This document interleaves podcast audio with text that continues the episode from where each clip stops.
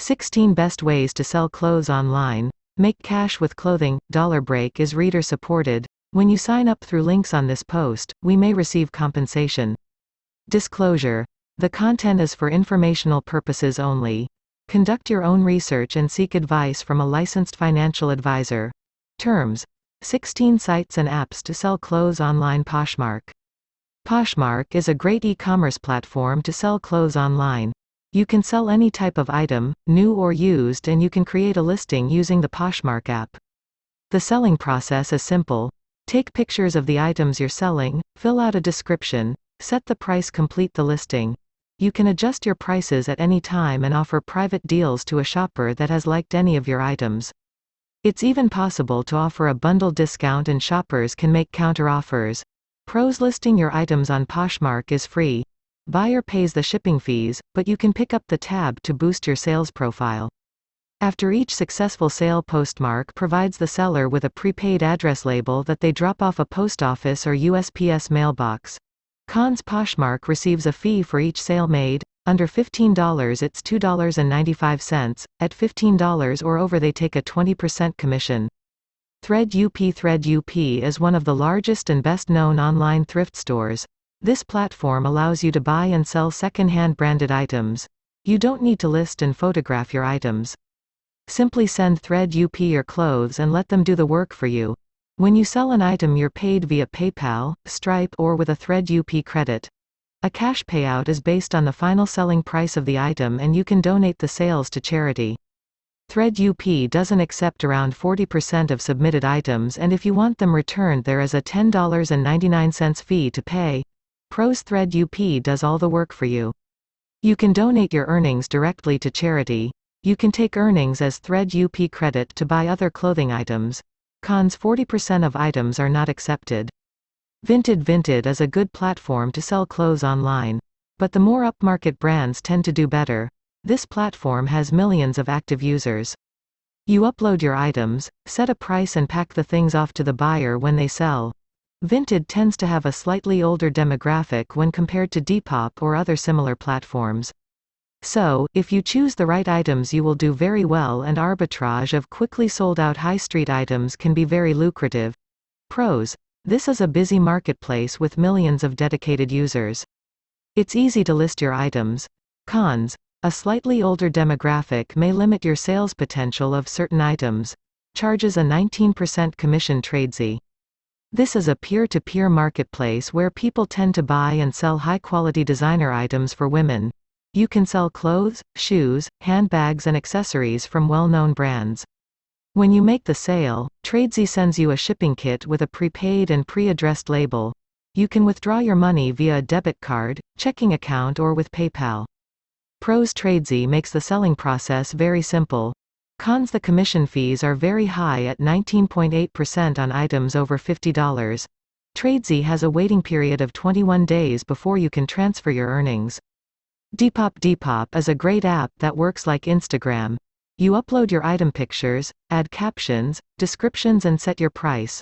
If you're new to selling clothes online, you will find the process simple. Depop charges a flat 10% on every sale plus the PayPal fees. You can sell pretty much any clothing item you want on the platform but vintage and out-of-stock items seem to do especially well.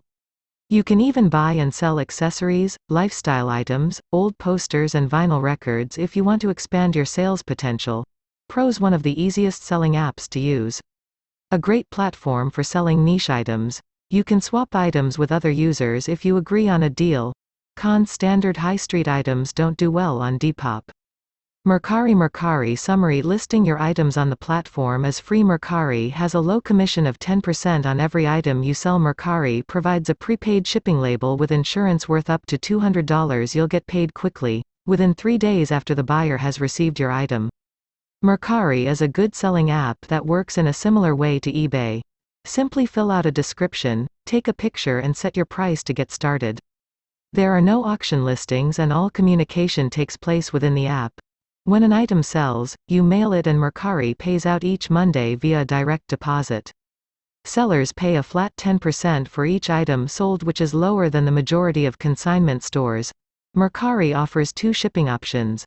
The first is a flat fee for a printable label and the second is a rate based on the parcel weight. It's usually cheaper, and easier, to pay the flat fee shipping unless you're selling very heavy or multiple items. Pros If you can use eBay, you will have no problem using Mercari. Cons The lack of an auction option means you need to price items carefully. The RealReal The RealReal is an online boutique with a focus on luxury brand items. This includes clothes, purses, jewelry accessories. Create your account, decide which designer brands you want to consign and how you want to ship your sold items. You can ship to the company with a prepaid label, arrange an in-home pickup or drop the items off at a consignment office. This option means the items will be evaluated and valued. Sellers earn a commission based on the selling price and certain designers such as Gucci may earn you an extra bonus. Payments can be held as site credit or sent to you via direct deposit or check. Any items that are not sold can be returned to you or donated to charity at no additional cost. Pros This is a great way to sell your luxury brand items. Cons It can take a little time to set up your account correctly. Kidizen children's clothes are always popular items at consignment stores but you can make more money if you sell them on Kidizen. Simply create your own store on the site and list all the items that you want to sell. You can sell children's clothes and shoes in any age bracket. When an item sells you can decide if you or the buyer pays shipping. Kidizen takes a 12% commission plus 50 cents. Payment is received via a bank deposit or PayPal. Pros a specialized option if you have children's clothes and shoes to sell. If you don't have time to list items, Kidizen can do it for you with a Style Scout that visits your home. Cons This is a busy site and your listings can drop down in the feed quickly. Vestiaire Collective Vestiaire Collective is a great platform if you're selling clothes online with designer labels. The user base is global and it's easy to create an account and list your items. When your item sells, you ship it to the company, experts check its authenticity and if it passes their tests it's dispatched to the buyer. This site lists all kinds of fashion items, including, clothes, watches, bags men's fashion. Vestiaire Collective charges a flat fee of $17 plus 20% of the selling price for items under $8,500. You can set your own prices. If you're not sure how much to charge, there is a handy resale calculator to give you an accurate estimate. Pros a global user base for luxury items. Cons the commission is a little high. Listia Listia is an interesting trading platform where users trade items for credit that's used to buy other items on the site. You can list all kinds of items, so you have plenty of options on what you want to spend your credits on. There are even offers to complete that allow users to earn free credits to top up their balance. Pros a fun way to trade with other users. Cons not a great option if you want to earn money. SwapSwap is an online consignment outlet that sells all kinds of clothes and accessories. There is a Premier Seller program available for sellers that have more than 250 items for sale. But, you can still sell items, if you don't qualify for Premier Seller status but review the acceptance criteria carefully before you send in your items. All items must be free of pet hair, odors and be laundered and you cannot sell niche branded or altered clothing. If your items are accepted, Swap will promote them and you get paid a commission based on the selling price. You can receive payments via cash, check or a credit that you can use on Swap to purchase items. Certain brands incur higher fees and this will affect how much money you receive. Pros Swap will sell a wide variety of items for you. Cons The acceptance criteria is very strict. If you want your items shipped back, it will cost $9. They will charge you more to send back items if more than 40% of your items are rejected. You must have at least $10 in your account if you want to cash out. eBay eBay Summary High user traffic, over 187 million users No listing fees for small-scale sellers Promote your listing from as little as 1% quick processing time for payouts. eBay is still one of the most recognized platforms for online sellers and it's easy to join. Buyers can purchase your items at a «buy it now» price or take part in an auction and take their chances like everyone else. As the seller you get to set your own prices, shipping fees and listing details, you can accept payments via PayPal or a credit card and you get your money as soon as it clears. There are listing fees, final selling fees and PayPal fees. Listing fees start at 35 cents, but all the other fees are percentage based. They can be offset by raising your prices slightly but it's important to keep an eye on the overall cost. Pros eBay is well recognized and there are millions of users. It's easy to set up an account and start selling. As a seller you have eBay protection if a payment dispute arises or return is required. Cons The fees can add up and you need to track them carefully. Grailed Grailed is a marketplace for used menswear and it has sections for mainstream and high street brands, high-end design labels and hype streetwear. You can list your products for free, take photos and fill in a brief description. Then you can select your desired price and if you're not sure what to charge the handy price comparison button is your friend. Grailed charges a 6% commission on each item sold and they also charge a fee for using PayPal on their platform. Pros This is one of the few sites that specializes in selling menswear. Sellers get protection if the supply tracking information on parcels cons the seller is responsible for shipping sold items. Varage Sale Varage Sale is an app that requires its users to verify their ID via Facebook and a manual process. This process is needed to make in-person transactions safer and this makes the sign-up process more involved than other sites on our list. Once you've been approved, you can list your items for sale, add photos, fill out descriptions name your price. If you get some interest you will be contacted through the app via a private message. Then you can arrange a mutually convenient time to complete the sale and move the item status to reserved. Payments are made in person, in cash and you don't have to worry about shipping hassles. Pros This is a safer way to sell your clothes online locally. Cons The verification process takes longer. OfferUp Offer up summary list and sell your items for free Promote your listing from just $1.99 low service fee of just 12.9% or $1.99 you have up to 3 days to ship your item. OfferUp is a viable alternative to selling used clothes online using Craigslist and Facebook.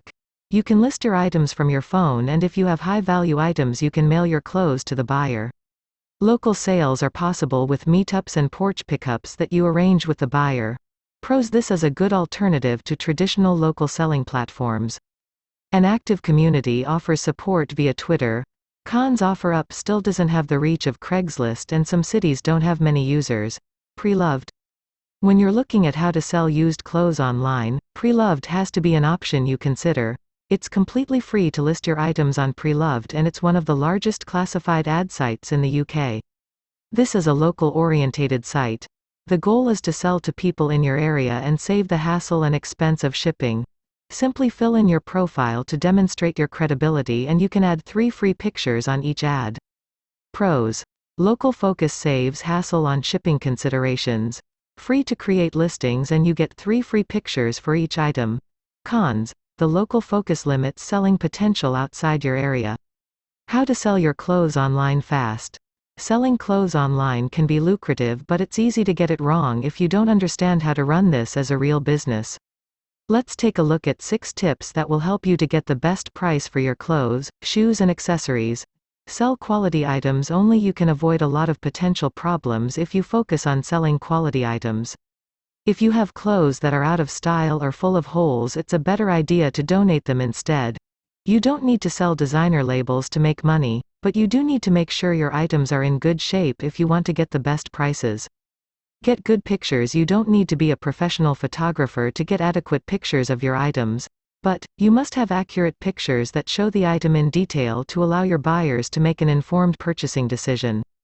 Take your photos in natural sunlight. Place them on a clean surface and get shots from a few angles. You may even want to model your clothes so that buyers can see them better or you could shoot them on a hanger if you're shy. Provide an accurate description A picture paints a thousand words but you need an accurate description to accompany your photos. Place yourself in the buyer's shoes, what would you like to know about the item you're selling?